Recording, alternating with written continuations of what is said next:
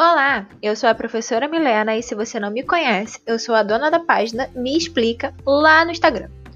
Sou professora de português e a gente está trabalhando juntos com as classes gramaticais. Agora entramos no verbo e nós precisamos olhar mais detalhadamente para essa classe, pois das 10 classes gramaticais que estamos e vamos estudar, essa é que possui mais flexões, as chamadas variações. Você se lembra? Então, por causa desse tipo de olhar, a gente precisa ter atenção e eu escolhi essa rede, essa mídia para conversar com vocês mais diretamente sobre essa classe. Vamos juntos falar sobre o verbo? Essa atenção toda, esse detalhamento, se justifica quando a gente percebe que o verbo tem seis flexões diferentes. E além disso, estudar verbo é pré-requisito para a gente entender o predicado da oração. Logo de cara, eu devo informar vocês que existem dois tipos de verbos, os regulares e os irregulares.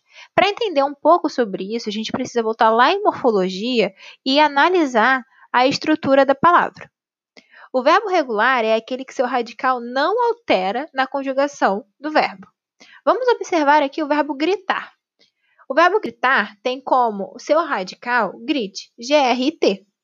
Assim, todas as palavras derivadas de gritar, do verbo gritar, têm o mesmo radical, possuem o mesmo radical, G-R-T. Portanto, esse verbo gritar é um verbo regular, ou seja, o seu radical não altera durante as flexões. Agora, acontece justamente o contrário com os verbos irregulares, pois o radical desses verbos, durante a conjugação verbal, pode ser alterado. Vamos observar o verbo haver, com H, tá? O verbo haver com H tem o seu radical HAV. Mas ao conjugar esse verbo no presente do indicativo, a gente tem eu, ei. E aí a gente percebe que esse radical não se mantém. Por isso, a gente caracteriza esse verbo como irregular. Viu? É bem fácil de pegar. A gente precisa primeiro analisar o radical. Depois que a gente analisa o radical, a gente vai analisar esse verbo durante as flexões. Se esse radical mudar, eu tenho um verbo irregular. Agora, se esse radical se manter, eu tenho um verbo regular. Bem simples. Agora, a gente vai olhar para as duas flexões do verbo: tempo e modo. Tempo, existem três principais: passado, presente e futuro. Mas fique esperto porque quando a gente fala de verbo, o passado também pode aparecer como pretérito. E modo são três também: subjuntivo, indicativo e imperativo. O modo indicativo é aquele que expressa uma certeza da ação. Ele tem seis tempos verbais: presente do indicativo, pretérito imperfeito do indicativo, pretérito perfeito do indicativo, pretérito mais que perfeito do indicativo, futuro do presente do indicativo, futuro do pretérito do indicativo. O subjuntivo é aquele modo que expressa uma possibilidade, um desejo, uma dúvida.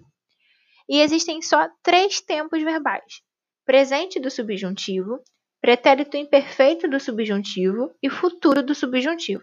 Agora, o imperativo, aquele que é um pedido, uma ordem, tem apenas dois tempos verbais: o imperativo afirmativo e o imperativo negativo. Bem simples, não é? Com isso, a gente percebe a importância de compreender bem o tempo e o modo verbal. Essas duas flexões andam lado a lado. Agora, continuando falando dos verbos regulares, a gente precisa compreender que eles são divididos em três conjugações diferentes. As conjugações são as terminações do verbo. Agora, se eu tenho um verbo terminado em AR, como cantar, pular, dançar, eu tenho um verbo que pertence à primeira conjugação. Se eu tenho um verbo terminado em ER, como correr, eu tenho um verbo que pertence à segunda conjugação. E se eu tenho um verbo terminado em IR, como partir, eu tenho um verbo que pertence à terceira conjugação. Mas agora, professora, você me pergunta, por que, que eu estou estudando isso? Qual é a importância da conjugação do verbo? Vamos observar o verbo cantar no presente do indicativo. Eu canto, tu cantas, ele canta, nós cantamos, vós cantais, eles cantam. O radical do verbo cantar é cante, C-A-N-T. Agora vamos observar o que vem depois desse radical. O que vem depois desse radical é o que chamamos de desinências. E essas desinências vão servir para conjugar qualquer verbo regular terminado em AR, ou seja, qualquer verbo da primeira conjugação. Então, vamos observar o verbo pular. Eu pulo. Vamos comparar com o verbo cantar? Eu canto. Viu? A desinência é a mesma. Ou seja, galera, todos os verbos da primeira conjugação, aqueles que terminam com AR, podem ser conjugados a partir da mesma desinência. Isso acontece com todos os verbos regulares, não só os da primeira conjugação, mas os da segunda e os da terceira também. E aí fica mais fácil da gente poder conjugar esses verbos, né? E esse medo de conjugação acaba de cair por terra.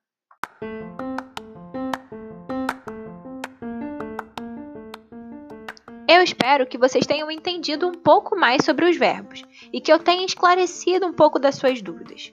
Mas, se você ficou com alguma dúvida, corre lá no Instagram, me explica e eu tento tirar lá para você. Se você gostou desse canal e achou que o podcast é um instrumento que a gente pode trabalhar mais, me avisa também. Hoje a gente conversou um pouco mais sobre os verbos, mas tem muita coisa para falar ainda dessa classe gramatical, até porque ela puxa outra matéria. Lembra? Eu falei que estudar verbo é pré-requisito para entender o predicado da oração.